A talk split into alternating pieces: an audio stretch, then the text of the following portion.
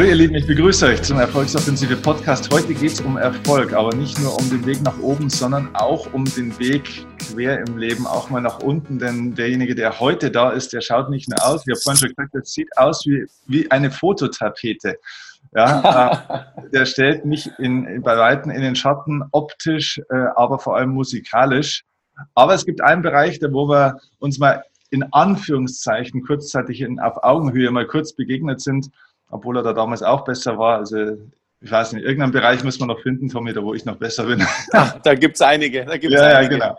Ähm, weil Tommy ist ähm, eigentlich mit mir, oder wir haben uns kennengelernt übers Tennis tatsächlich. Und es war so um die Jahrtausendwende rum, wo er damals für meinen Heimatclub in Füßbüberg auch gespielt hat. Da haben wir uns kennengelernt und damals schon hat er in unserer damaligen ersten Herrenmannschaft auch gespielt. Und äh, das eigentliche Highlight der damaligen Spieltage war eigentlich das, was danach kam. Denn da gab es dann eine, einen sogenannten Tennisgarten und da haben sich dann immer relativ viele Leute versammelt und haben gegessen und Tommy hat auf einmal angefangen, Musik zu machen. Und man hat damals schon gemerkt, alter Schwede, das hört sich anders an als bei anderen und die Leute waren begeistert. Und was daraus noch werden sollte, hat man dann in den Jahren danach verfolgt. Vielleicht ist euch der Name Tommy Reeve noch ein bisschen irgendwo im Ohr, vielleicht klingelt es da noch so ein kleines bisschen. Denn der Name wurde in, einer, ja, in einem gewissen Zeitraum mal wirklich sehr, sehr, sehr bekannt. Ähm, woher kam das Ganze? Der, ich glaube, der magische Tag äh, war damals auch wahrscheinlich so ein bisschen der 10. August 2007, denn da ist Tommy mit seinem damaligen ähm, ich weiß nicht, ob man da sagen würde, das ist wahrscheinlich fast eine Beleidigung für einen Musiker, wenn ich sagen würde One-Hit-Wonder, äh, weil das bist du nicht. Aber das war zumindest dein, dein größter, bekanntester Song. Mit einem Sorry bist du damals in die Charts äh, gekommen, in den deutschen Charts und warst auf Position 24. Äh, sofort auf Anhieb bist 15 Wochen auch in den Charts geblieben und ihr müsst euch vorstellen, er war damit vor Leuten in den Charts wie zum Beispiel Linkin Park, äh, Bon Jovi, Sido, äh, Take That und so weiter. Also Leute, die man auch echt kennt. Aber auch mit seinem Album ähm, war unter den Top 50. Das Album heißt On My, On My Mind und liest da auch Leute hinter sich wie Rammstein, Silbermond und so weiter. Also Leute, die man bis heute noch sehr, sehr gut kennt. Ähm, er war beim Vorentscheid für den Eurovision Song Contest, äh, Contest aktiv und vor allem auch, hat er gerade erzählt, Vorband von Brian Adams. Also es war ein rasanter, ein kometenhafter Aufstieg und aber, oder und und aber ähm, gab es natürlich dann auch ein Ende dieser ganz großen Mainstream-Karriere. und äh, was es damit auf sich hat und wie man so einen Aufstieg hinkriegt, wie das funktioniert hat und was er davon berichten kann, vom Auf, aber auch vielleicht wieder so ein bisschen vom Abstieg und wie er heute davon lebt. Ähm, das wird er uns erzählen. Ich bin selber gespannt, weil ich kenne die Geschichte selber nicht aus seinem Munde. Deswegen freue ich mich riesig, dass du dir Zeit nimmst, Tommy. Cool, dass du da bist. Herzlich willkommen. Ja, vielen, vielen Dank. Mega Ansage. Hi, Steffen. Ähm, wie du schon gesagt hast, wir kennen uns eigentlich schon sehr, sehr lang, haben uns aber jetzt sehr, sehr lange nicht gesehen. Und jetzt darf ich mal kurz erzählen, wie wir jetzt eigentlich zusammenkommen. Ja. Weil jetzt ist es eigentlich genau andersrum gewesen. Ich habe äh, klar immer wieder verfolgt, was du so machst, aber man hat sich wirklich aus den Augen irgendwie verloren. Und ich weiß nicht, durch wen oder über was bin ich vor ein paar Monaten auf dich wieder gestoßen, auf deine Website, auf deine Blogs und habe mich da mal so reingeklickt und ähm, muss ehrlich sagen, fand es total geil, was du machst und oder finde es total mega. Ich habe mir sehr, sehr viele Videos angeguckt, ähm, wie zum Beispiel das Morgenritual und so Zeug. Ähm, und ähm, habe auch echt sehr viel schon übernommen, muss ich sagen. Und wir haben, also du hast mir auch schon in einigen Situationen in den letzten Monaten ähm, schon den, den, den Kopf geöffnet und die Gedanken ähm, so ein bisschen umgedreht für, für, für manche Sichtweisen. Und ähm, dann habe ich dich einfach, glaube ich, vor ein paar Tagen angeschrieben oder vor einer Woche und äh, habe gesagt, hey, ich finde es mega, was du machst und wir haben uns voll aus den Augen verloren und so sind wir eigentlich wieder in den Kontakt gekommen. Also jetzt auch mal ein Credit an dich und an alle, die zusehen, guckt euch echt die Videos an, weil das ist richtig, richtig gut. Also Hut ab. Ja, danke dir, danke, danke.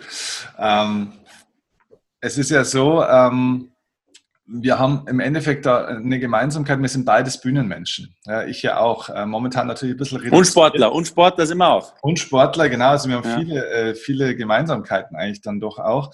Und vor allem äh, sind wir Menschen, die von klein auf eigentlich als Kinder schon von bestimmten Dingen auf der Bühne geträumt haben. Äh, tatsächlich war es ja. bei mir früher auch die Musik. Ich bin ein, ein Opfer des David Hasselhoff-Booms in Deutschland damals. Ja, ich bin mega. Äh, du hast das ein bisschen besser gemacht. Du hattest immer schon das Vorbild Brian Adams und ich glaube, äh, wenn ich das richtig noch im Kopf habe, ich habe das mal irgendwo gelesen, dass für dich so ein äh, Erweckungserlebnis mehr oder weniger war, dass dich Peter Maffei als Kind, ich glaube, du warst ja, genau. Jahre alt, hat dich Peter Maffei mal bei einem Konzert auf die Bühne geholt. Magst du das ganz kurz Stimmt. erzählen? Und was ist da bei dir passiert? Weil da ist ja der Traum eigentlich entstanden, oder? Ja, irgendwie schon. Also ich muss dazu sagen, meine Eltern sind total unmusikalisch, das darf ich sagen. Die sind auch nicht beleidigt, weil sie sagen selber, aber unfassbar musikbegeistert. Und mein Papa hat, hatte und hat immer noch, glaube ich, zig hunderte Platten, also die richtigen Schallplatten noch zu Hause. Und ähm, das war halt so, bei uns lief immer Musik. Und ich bin schon von klein auf, wie du schon gesagt hast, mit meinen Eltern auf Konzerte mitgenommen worden. Und die ersten Konzerte waren eben Brian Adams und auch Peter Maffay. Mhm. Äh, und da meine Mutter so ein Riesenfan von Peter Maffay war, hat sie sich wirklich immer nachts angestellt, um die Karten zu kaufen. Damals, damals konnte man das alles noch gar nicht online machen.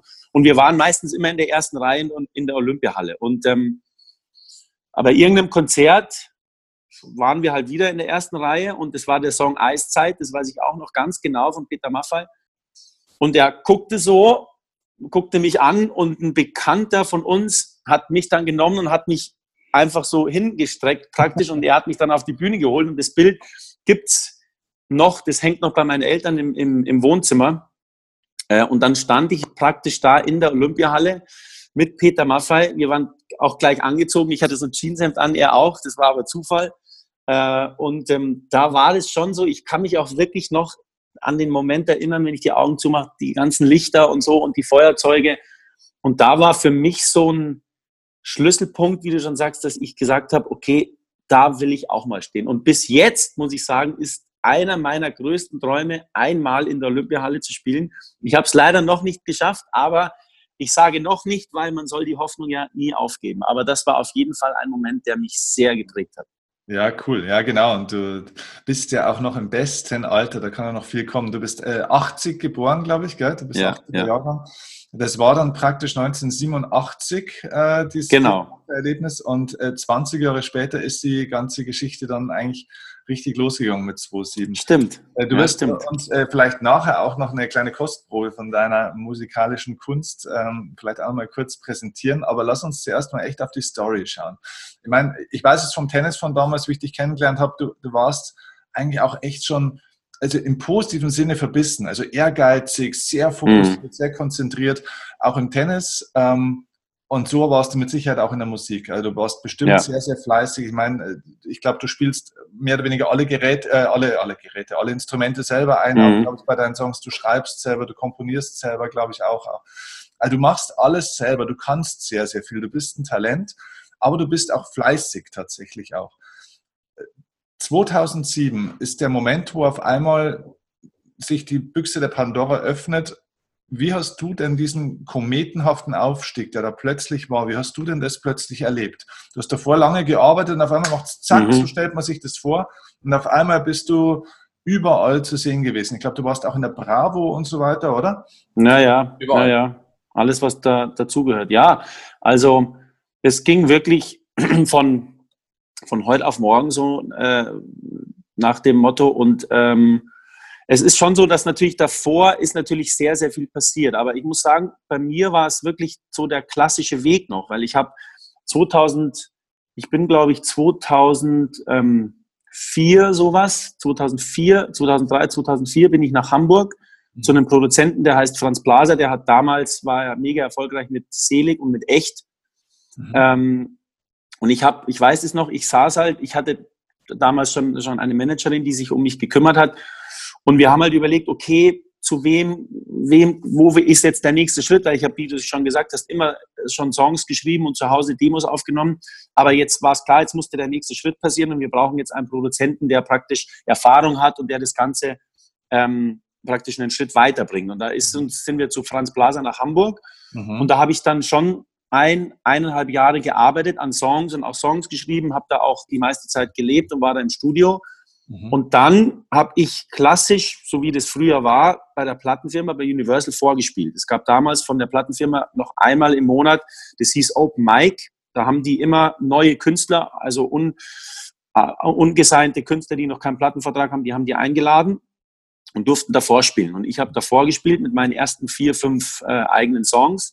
Hatte damals schon eine mega Band, weil natürlich Franz Plaza, der war natürlich vernetzt äh, ohne Ende. Und ähm, der Chef Tom Bohne und die, und die oberste Riege von Universal, die fanden es auf Anhieb super. Und dann ging es eigentlich seinen Lauf. Dann hat sich Universal da eingeklinkt und ähm, dann gab es auch eine kurze Geschichte, die würde ich gerne erzählen, wie die, wie die Single eigentlich zustande kam. Also, ja, I'm sorry, das, die berühmte, oder? Genau, genau. Den Song habe ich schon, ich glaube 2004, sowas, 2005 bei mir in meinem Home Studio geschrieben mhm. und aufgenommen. Auf so einer, damals gab es noch diese vier oder, oder acht Minidisc-Recorder. Und ähm, der ist ganz lange, war der einfach in der Schublade. Und wir haben an ganz vielen anderen Songs gearbeitet und die A&Rs damals, also A&R ist bei, bei, bei einer Plattenfirma diejenigen, die sich um die Songs kümmern, die sagen quasi, äh, der und der Song wird gut oder den können wir nehmen. Ähm, wir haben ganz andere Songs im, in der Schublade gehabt. Und ähm, wir hatten zwei Single-Favoriten und haben halt immer, ja, was machen wir den oder den? Und dann wirklich kurz bevor die Entscheidung gefallen ist, welche Single man nimmt, kam äh, Tom Bone von Universal, das war damals der Ober für, für diese Pop-Schiene, der oberste Chef, und hat gesagt, äh, ich habe hier irgendwie so einen Song gehört, der heißt I'm Sorry, das ist so ein Demo, das wird die Single irgendwie. Ich weiß nicht, bis heute nicht, wie er, wie er den Song gehört hat. Ich glaube, mein Management hat es ihm damals vorgespielt und hat gesagt, okay, pass auf, den nehmen wir jetzt auf. Und dann ging es wirklich ganz schnell, innerhalb von einer Woche waren wir im Studio. Es wurde so gut wie nichts verändert. Also wenn ich dir heute das Demo von mir damals vorstelle, vorspiele, ist der Unterschied nicht so groß. Klar, ist besser aufgenommen, aber mhm. es ist derselbe, der eine und derselbe Song. Und dann hat das wirklich funktioniert. Dann sind wir nach London geflogen, da habe ich zwei Tage ein Video gedreht. Mhm was natürlich auch damals schon mal mega war. Ich meine, ich war erstmal happy, ein Video zu drehen, dann gleich nach London irgendwie. Also das war, da hat man schon so ein bisschen gespürt, okay, es könnte was gehen. Mhm. Und dann war aber der springende Punkt war tatsächlich Bayern 3. Mhm. Weil Bayern 3 hatte auch damals noch äh, im Monat gab es den Newcomer des Monats. Ja, das ist ein Radiosender, die nicht in Bayern wohnen. Äh, genau. Der größte oder ziemlich einer der größten genau. Radiosender in Bayern. Mhm. Genau. Und da habe ich dann im äh, 2007 im Juli, glaube ich, oder im Juni oder Juli habe ich das praktisch gewonnen. Und der mhm. Deal von diesem New Newcomer-Sieg äh, war, dass die dich in die Rotation, also das heißt, dass die dich dann im Radio spielen. Mhm. Und so hat es angefangen, weil Bayern 3 hat dann angefangen, diesen Song einfach immer und immer wieder zu spielen. Mhm. Das haben dann die anderen Radiosender in ganz Deutschland mitbekommen und haben sich gedacht, oh, ja, irgendwie guter Song, okay, wenn ihn Bayern 3 spielt, okay, probieren wir auch mal aus. Und dann war das wie so ein Ping-Pong-Effekt. Und dann lief der im Radio rauf und runter und das ist auch bis heute noch das A und O, wenn ein Song im Radio rauf und runter läuft, dann hören ihn halt die Leute und so ging das dann wirklich in die Charts bis auf die 24 gleich, von 0 auf 24 und bin dann auch da ähm, wochenlang geblieben ja. Und vor allem auch in den, also in den Radiocharts war ich ganz weit oben und auch ganz, ganz lang, weil einfach der, die Radiosender den Song ganz, ganz lang gespielt haben. Also, und dann geht es genau. ja auf einmal wahrscheinlich schnell. Dann kommen ja auf einmal alle Anfragen geballt, oder? Dann kommt ja. Fernsehen, ja. dann kommt äh, das Festival oder hier eine TV-Produktion. Du warst bei The Dome auch äh, zweimal, hast genau. du erzählt. Ähm, wie kann man sich das vorstellen? Wie, wie schnell verändert sich da dein Leben und was hat denn das für Auswirkungen gehabt am Ende? Ich meine, du bist ein ganz bodenständiger, normaler äh, Bursche aus, aus Oberbayern, ne?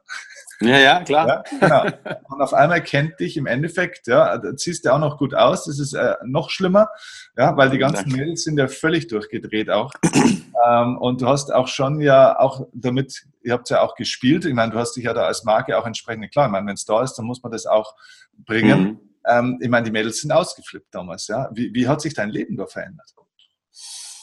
Ja, es hat sich natürlich schon verändert, aber für mich persönlich war das, also ich bin sicherlich nicht jetzt äh, plötzlich über den Boden geflogen, weil ich dachte, ich bin der Größte, sondern für mich war einfach das, das, das Schönste, dass dieser Traum, dass man mit einem eigenen Song, dass der gehört wird, ähm, das war für mich einfach das Größte. Und eben die Möglichkeit, dann bei The Dome zu spielen, die, die man sich als, als Teenager auch immer zu Hause anguckt und sich denkt, boah, da würde ich auch mal gern vor diesen Massen von Leuten.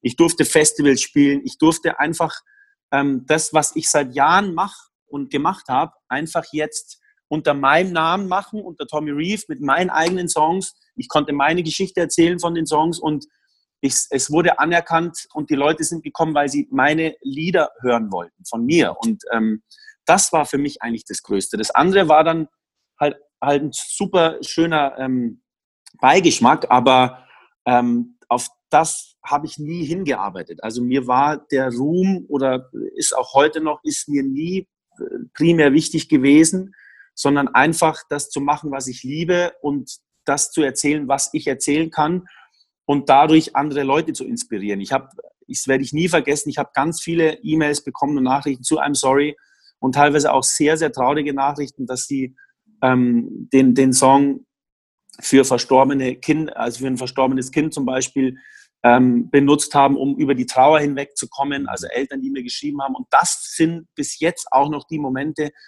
wieso ich eigentlich immer noch Musik mache, weil auf das am Ende kommt es drauf an, dass, dass das, was ich mir hier in meinen eigenen vier Wänden und in meinem kleinen Studio irgendwie überlege und was ich mir von der Seele schreibe, dass Leute damit ihre eigenen Geschichten machen. Und das war für mich so das Schönste. Klar, dann ist man plötzlich auf allen Veranstaltungen.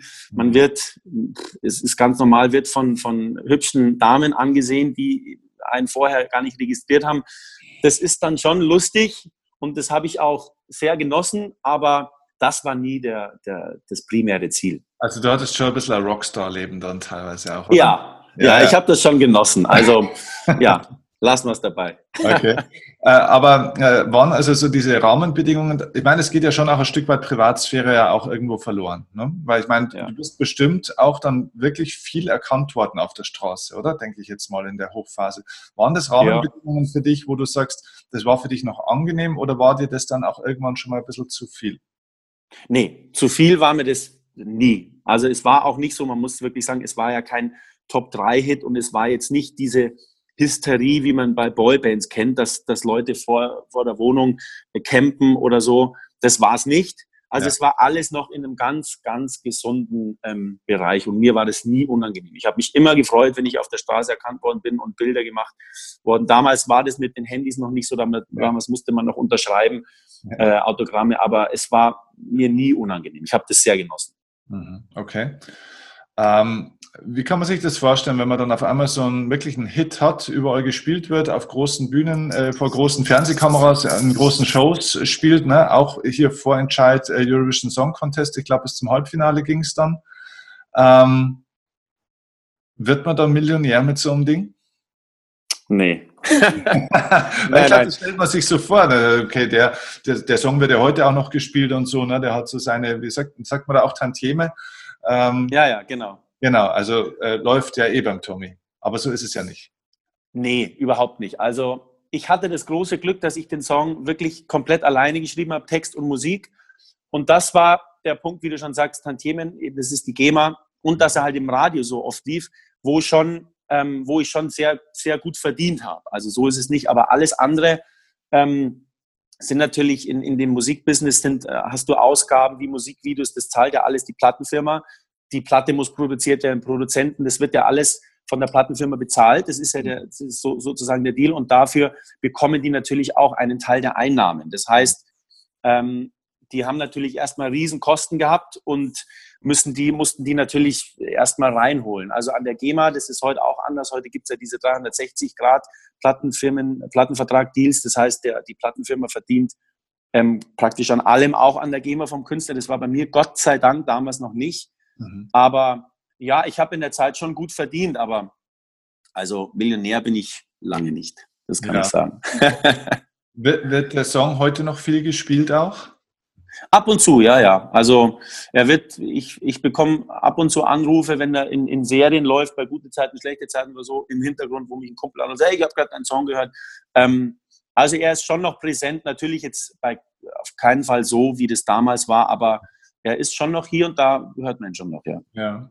Ich meine, es war ja auch nicht, man darf dich ja auch, oder das finde ich bei Künstlern generell immer ein bisschen doof, dass man die dann also auf einen Song oder auf eine Sache reduziert. Ich meine, du hast wahnsinnig viele Songs, auch gute Songs und Alben auch produziert. Das war halt jetzt so das bekannteste, ne? Aber ja. ähm, es werden ja auch noch andere Songs von dir, denke ich, auch mal noch im Radio gespielt. Was kann man sich denn da vorstellen? Was kommt denn durch das, was du da damals in dieser Hochphase 2007, 2008, sage ich mal so, produziert hast, was da rausgekommen ist? Was ist das, wo du heute noch äh, davon profitierst? In, in welchem Rahmen findet das statt? Ich meine, du musst jetzt keine genauen Zahlen nennen, aber könnte man von sowas noch leben oder ist es einfach ein kleines Zubrot und du musst da wirklich schon schauen, dass du dein, dein eigenes Musikbusiness nach wie vor vorantreibst?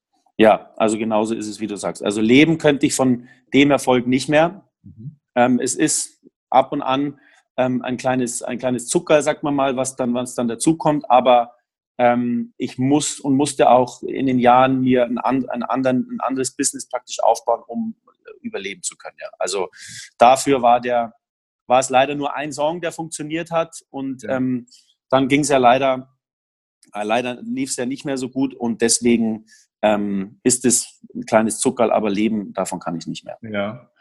Okay, dann, dann, lass uns mal auf, auf diesen zweiten Teil deiner Geschichte so ein bisschen schauen. Also jetzt haben wir so ein bisschen den Aufstieg mal äh, skizziert.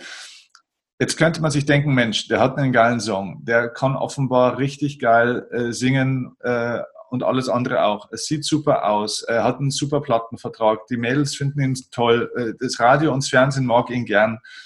Warum ging das nicht weiter? Ähm, ja, das sind Dinge, über die ich mir natürlich in den letzten Jahren sehr, sehr viel Gedanken gemacht habe. Und ich glaube, dass, wenn man das mal ganz, ganz grob betrachtet, dass so die Linie gefehlt hat. Also es hat die klare Struktur gefehlt. Es war dann, was, das kam das zwei, also das erste Album hat gut funktioniert, auch mit der ersten Single. Dann kam der äh, ESC-Vorentscheid wo ich angetreten bin mit No Angels, die dann auch gewonnen haben, die dann auch eben zum, zum Haupt-ESC gefahren sind, geflogen sind. Ähm, ich, No Angels, Caroline Fortenbacher, das war so eine Musical-Schlagersängerin, und äh, Cinema Bizarre, das war so ein Tokyo-Hotel nach Verschnitt praktisch. Mhm. Ähm, da haben, wie gesagt, die No Angels gewonnen. Und da hat es schon begonnen, wo man so ein bisschen, finde ich, im Nachhinein so ein bisschen die Linie verloren hat. Also das Problem war, ich hatte immer einen noch, nach I'm Sorry war eigentlich mein Lieblingssong auf dem ersten Album Fall Back on Me.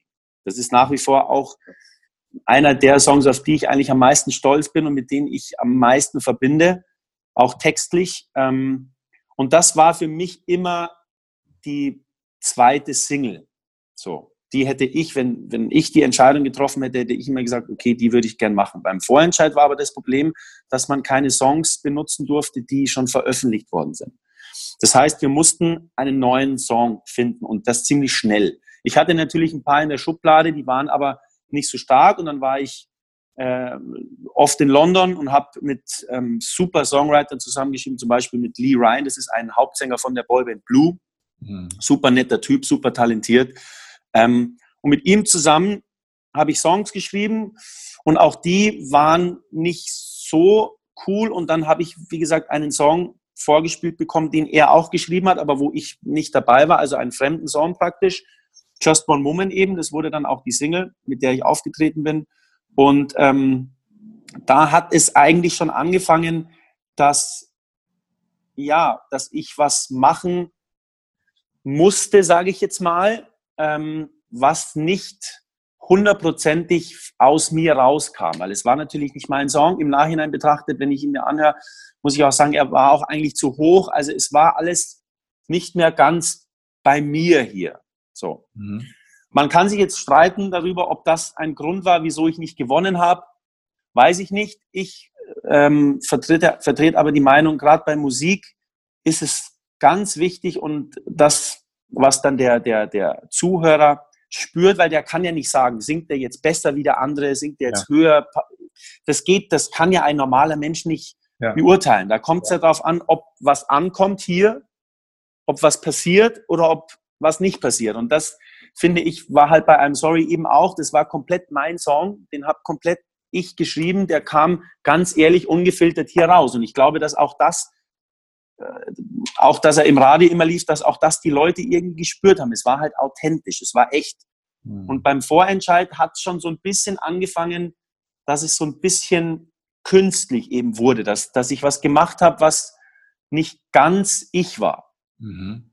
Ähm, und dann war, kam, wie gesagt, das zweite Album und da haben dann leider viele Sachen zusammengespielt oder nicht zusammengespielt. Die Plattenfirma wusste nicht mehr ganz genau, okay, wo gehen mit, wohin gehen wir mit dem zweiten Album, in welche Richtung, was machen wir jetzt mit ihm. Äh, ich wollte auch so ein bisschen mehr moderner werden, ein bisschen mehr hipper irgendwie damals. Ähm, und da hat es alles angefangen, dass das so ein bisschen ins Schwimmen gekommen ist. Mein alter Produzent, der eigentlich das, das Album machen und der auch I'm Sorry produziert hat, der Thorsten Brötzmann, ähm, der konnte dann das Album plötzlich nicht mehr machen, weil er andere Sachen hatte. Dann bin ich zu einem anderen Produzententeam. Und so haben sich viele Sachen ergeben, aber es hat die Linie gefehlt. Mhm. Und ähm, ich war dann mit dem zweiten Album eigentlich überhaupt nicht happy. Ich war auch mit der Single-Auskopplung vom zweiten Album, mit der ersten, mit Coming to My Life, das war ein Cover, war ich auch nicht happy, habe das auch so immer gesagt.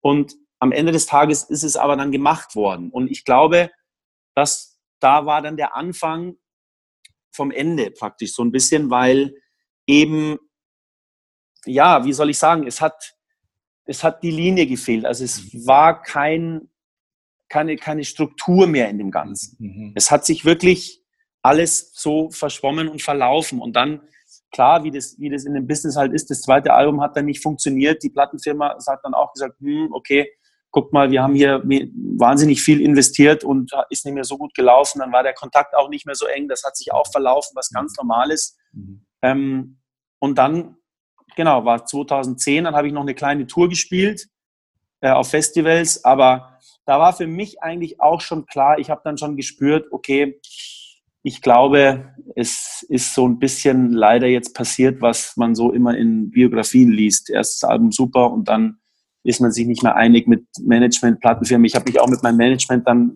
von meinem Management getrennt in der Zeit vom zweiten Album. Mhm. Somit hatte ich da auch keinen Halt mehr so und war quasi auch richtig in der, im, im Strudel praktisch drin. Und wie, wie hast du, wie, oder was hat das äh, so psychisch mit dir gemacht? War das was, wo du, wo du dann wirklich wahnsinnig gekämpft hast damit? Oder war das was, wo du gesagt hast, okay, ist scheiße, aber ähm, okay, ich fokussiere mich auf neue Projekte. Ich meine, du spielst ja trotzdem ganz viel. Oder wie hast du dich da dann wieder gefangen, sage ich jetzt mal? Weil es gibt ja Leute, die fallen dann wirklich, ähm, sage ich mal, ins Bodenlose. Das ist ja bei dir, glaube ich, also zumindest von außen gesehen, nie passiert. Ne?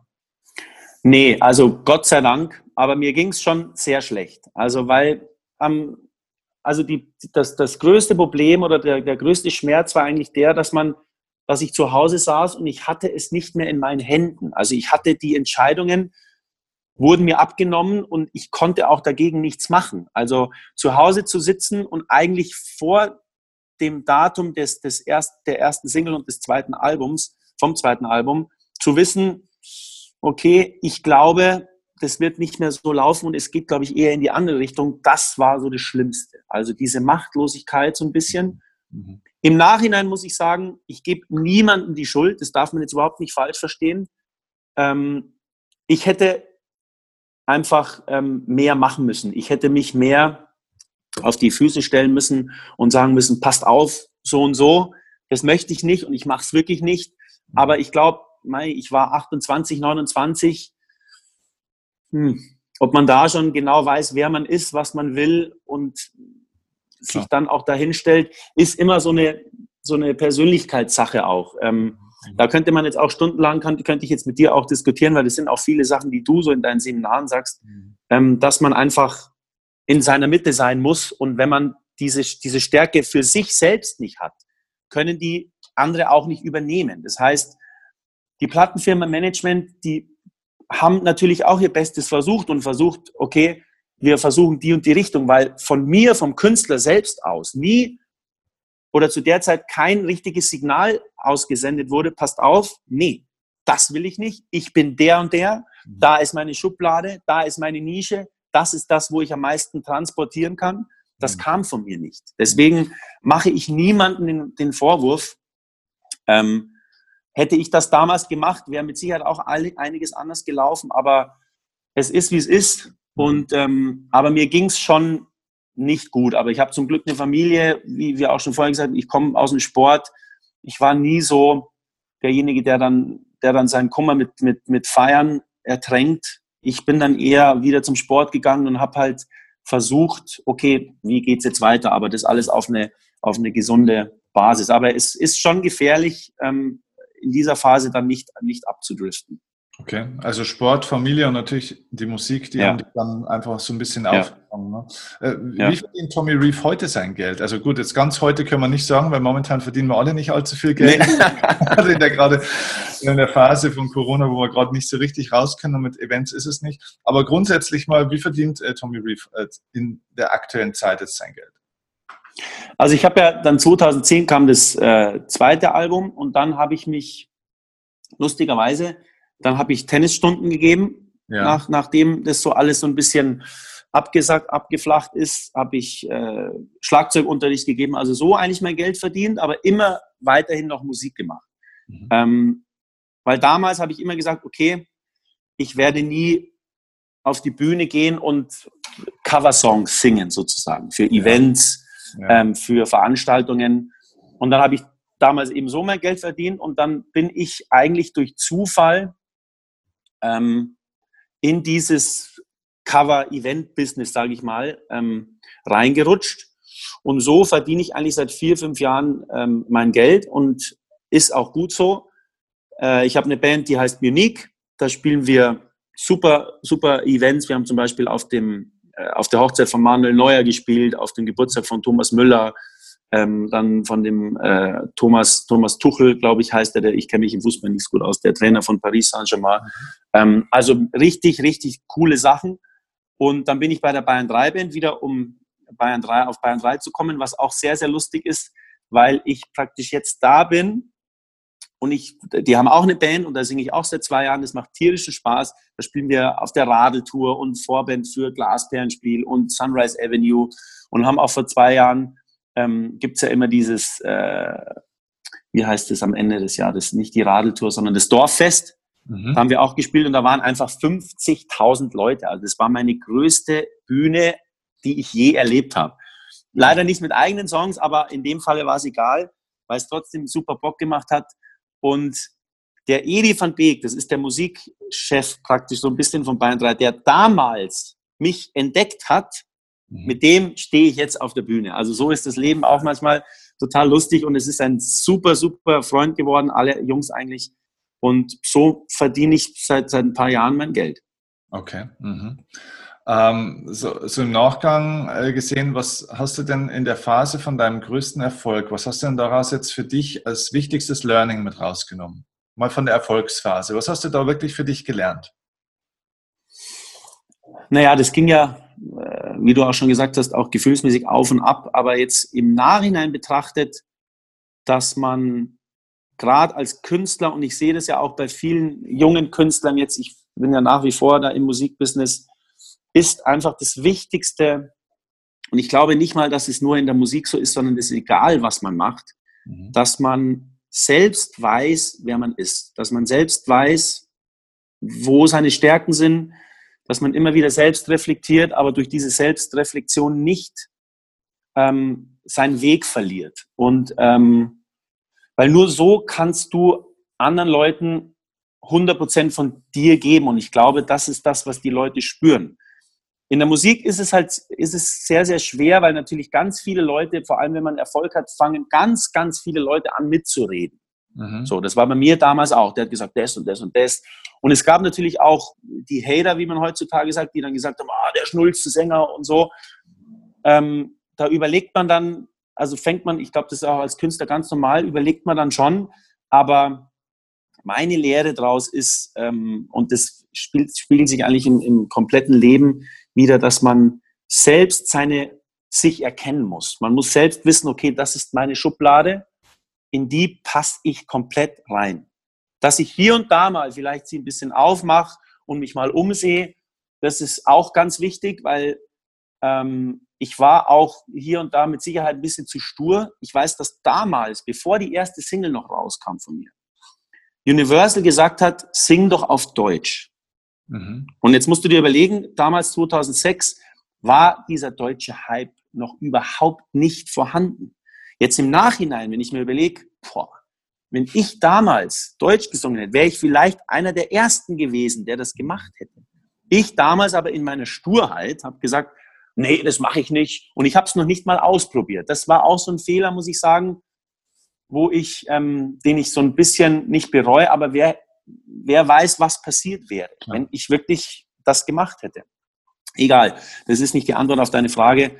Ähm, um es kurz zu machen, man muss einfach wissen, wer man ist und wo man sich im Leben oder in dem, was man macht, platziert. Und dann braucht man natürlich ein gutes Team, die einem auch das sagen, die dich auch so erkennen und die vielleicht hier und da mal sagen, du pass auf, hier glaube ich, gehst jetzt ein bisschen in die falsche Richtung und ähm, das muss alles zusammenpassen. In der Musik ist es halt äh, nicht so wie im Sport, da weiß man halt, okay, ich habe verloren oder gewonnen. Man weiß meistens die Gründe, warum man verloren hat. In der Musik weiß man nicht, was ein Hit ist oder nicht. Das kann, das kann keiner auf dieser Welt sagen. Ja. Da müssen ganz viele Sachen ähm, zusammenstimmen. Aber wenn du als Künstler oder als Mensch weißt, das bin ich, dafür stehe ich, das mache ich, dann erledigen sich ganz, ganz viele Hürden von alleine. Mhm, okay, also Selbsterkenntnis und Persönlichkeitsentwicklung, ne? elementare Bausteine. Ja. Ähm, wenn heute Leute, die gerne singen oder die irgendein Instrument gut können oder die diesen Traum haben, vielleicht mit der Musik Geld zu verdienen, wenn die heute am Anfang stehen und dich jetzt fragen würden, mit deiner Erfahrung, mhm. was rätst du solchen Leuten? Hm, das ist natürlich jetzt, die Zeit ist ganz anders in der, als ich noch angefangen habe, weil ich habe wirklich noch viel damals live gespielt. Ich habe ja auch mit, mit Cover-Songs praktisch mit 19, 20 angefangen, weil ich hatte nicht so viele eigene Songs und in München den ganzen Clubs und, und Nachtclubs, die es heute auch leider nicht mehr gibt, wo Live-Musik passiert, musste halt den ganzen Abend spielen und da habe ich halt Covers einfach gemacht. Heutzutage ist das alles einfacher. Man kann sich zu Hause hinsetzen, man kann das Handy anmachen, kann ein Instagram-Profil machen und kann zeigen, also das ist praktisch die heutige Bühne, die wir damals vor Publikum hatten. Ja. Und man muss, also ich finde, man muss einfach Dinge, wie ich schon gesagt habe, man muss sie ausprobieren. Du musst für dich selbst erkennen, durch immer wieder spielen und gucken, wann bekomme ich welches Feedback, wo fühle ich mich wohl, wo fühle ich mich unwohl. Das muss man für sich selbst rausfinden und das geht nur, indem man das jeden Tag macht. Das ist, wie du schon sagst, ohne Fleiß geht gar nichts. Du musst jeden Tag Songs schreiben, wenn es geht, weil auch da wirst du jeden Tag besser. Du musst jeden Tag gucken, wo ist eben diese Schublade, in die ich passe. Wo ist die Schublade, wo, die Leu wo ich die Leute ähm, emotional berühre. Und das geht nur, indem man das jeden Tag macht. Und wie gesagt, heutzutage ist das super, ein super Tool, Instagram, Live, Live-Sessions, Live-Videos, weil du hast auch gleich den direkten Kontakt. Kriegst du viele Likes, kriegst du wenig Likes. Du weißt genau, okay, das war gut, das war nicht gut.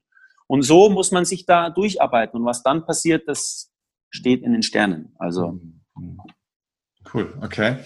Ähm, wenn du heute Shows siehst wie The Voice zum Beispiel, ne, da mhm. denkt man sich ja, eigentlich müsstest du da auch sein. Hast du über sowas, also bestimmt hast du über sowas auch mal nachgedacht? Äh, warst, du, warst du mal dort irgendwo oder sagst du, nee, das, da gibt es ganz spezielle Gründe, warum ich damals oder warum ich dort nicht hingehen würde?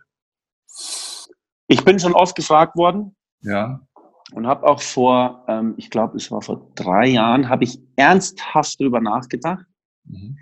und habe aber dann viele Kollegen gefragt, die dort waren mhm. und habe mir auch angeguckt am Ende des Tages, was, in welche Richtung es sie weitergebracht hat. Und für mich, es ist eine super Plattform für alle, die noch nie irgendwie auf einer Bühne standen und auch das mal auszutesten für mich kommt es nicht in Frage, weil die, die Ausrichtung dieser Shows mir zu wenig auf, ähm, wie soll ich sagen, auf Musik und auf eigenes, ähm, auf eigene Interpretation und auf eigene Kraft irgendwie passiert. Ist, klar, das ist eine Riesenshow.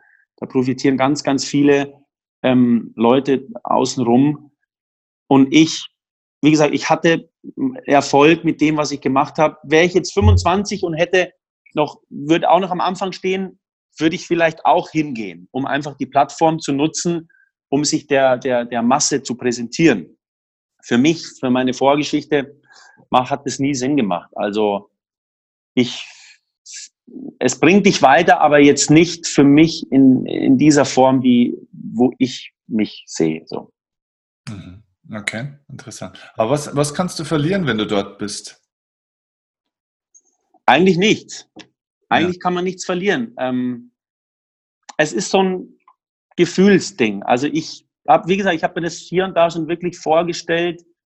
Ähm, mein Gefühl sagt mir immer noch, mh, hm, ich weiß nicht. Vielleicht ändert sich das noch, aber ähm, Ob du den, ja. kennst du den Deadlift Soest? Ja, nicht persönlich. Ja, genau. Also ich habe mit dem mal ein bisschen gesprochen und der hat mir damals erzählt, der war ja damals bei Popstars in der Jury. Genau, also genau. Juror der ersten Stunde praktisch. ja, da sind ja die No Angels rausgekommen. Genau, genau. War also das Gesicht auch mit der, der Sendung. Ne? Und der hat damals äh, zu mir gesagt, dass ihm das relativ schnell eigentlich von Anfang an klar war, dass er nie auf Dauer in dieser Fernsehwelt, in dieser Showwelt, in dieser Kunstwelt äh, sein genau. will weil das ist er auch nicht, von dem auch, wo er herkommt und so weiter.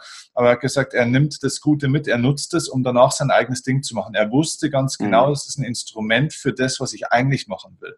Das musst du natürlich, ja. natürlich nicht sagen. Ne? von dem her denke ich mir immer, eigentlich, äh, weil ich, mir ist klar, äh, du bist ein Künstler und dir geht es um die Kunst.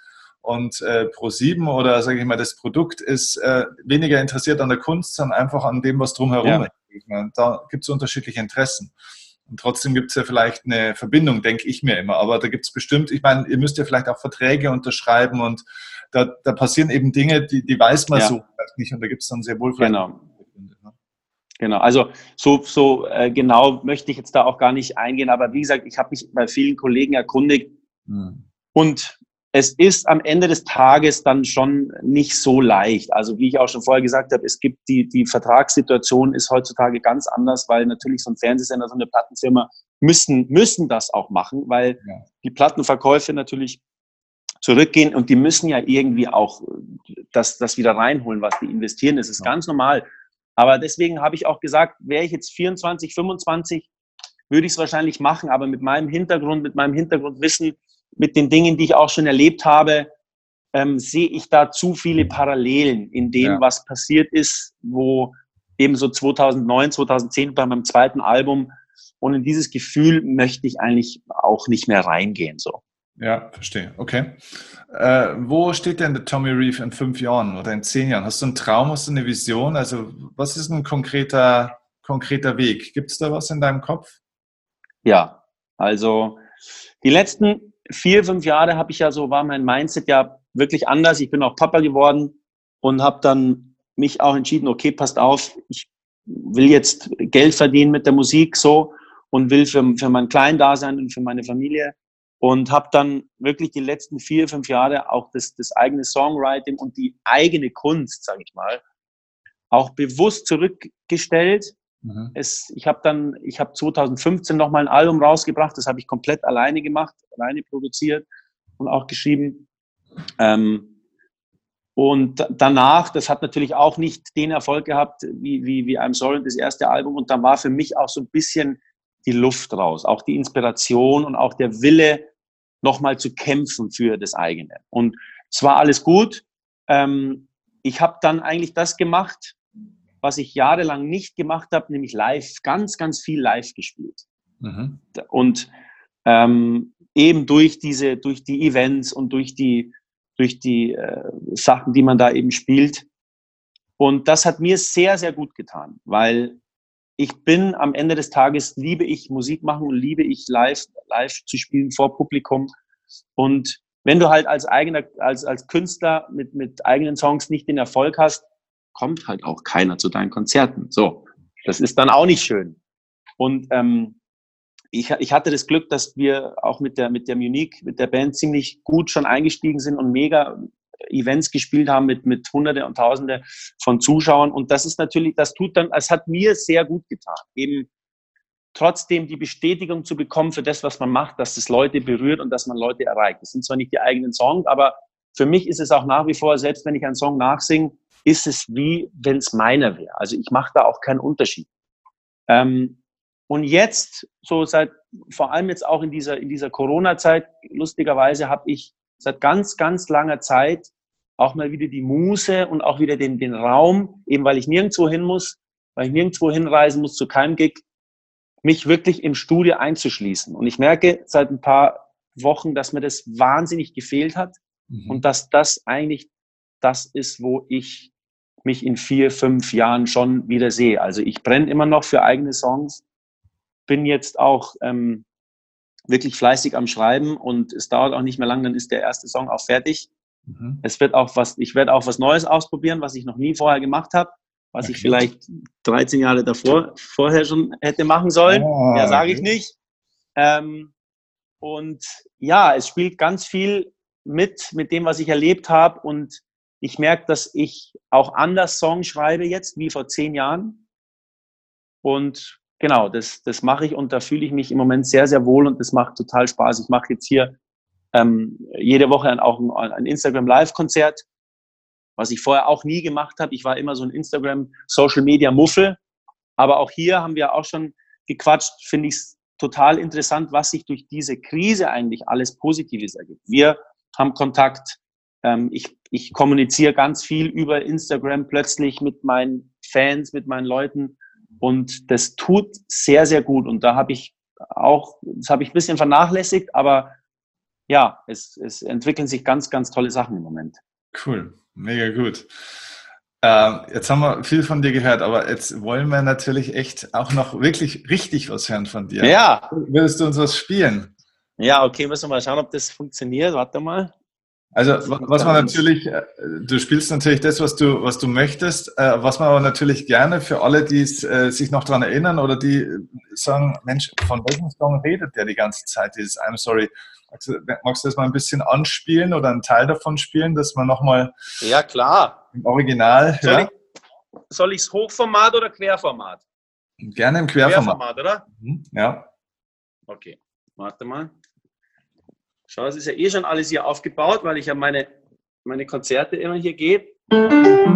Cool. Hörst du was? Ja, oder? Ja. ja. Okay.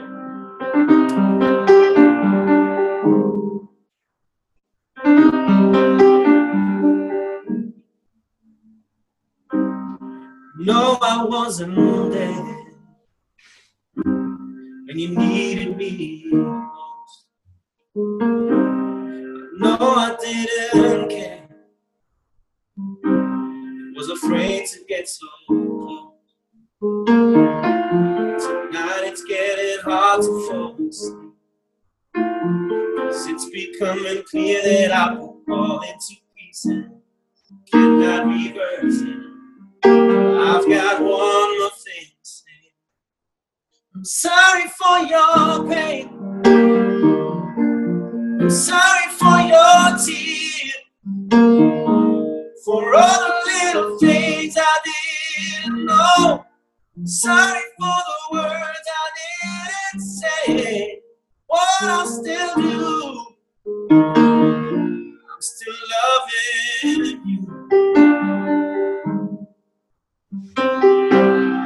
No, I let you wait. And away for far too long. Now I can't relate to everything that I did wrong. Still breathing when I think I'm losing. There'll be no excuse, so I'm on my knees. So listen, please. Let me hold your hand once. Sorry for your pain. Sorry for your tears. For all the little things I didn't know. Oh, sorry for the words I didn't say. Sorry for the lies. Sorry for the fights not showing my love a dozen times. Sorry for the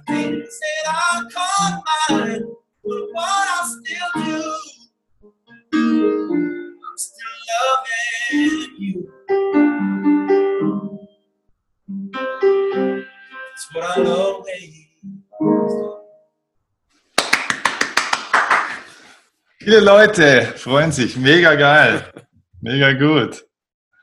Sau cool. Warte. so.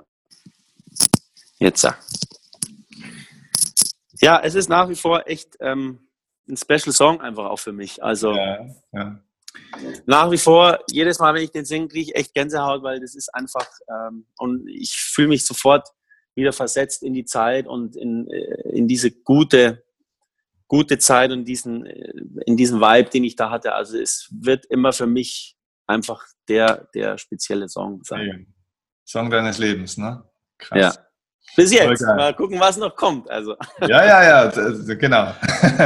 Äh, sag mal, wenn man Lust hat, von dir jetzt was zu hören, dir zu folgen, ähm, sich deine Musik zu holen oder wie auch immer, wie ist denn so das, das Einfalltor in deine, in die Tommy Reef Welt? Wie kommt man in Kontakt mit dir? Also Instagram hast du schon gesagt, auf alle Fälle. Genau.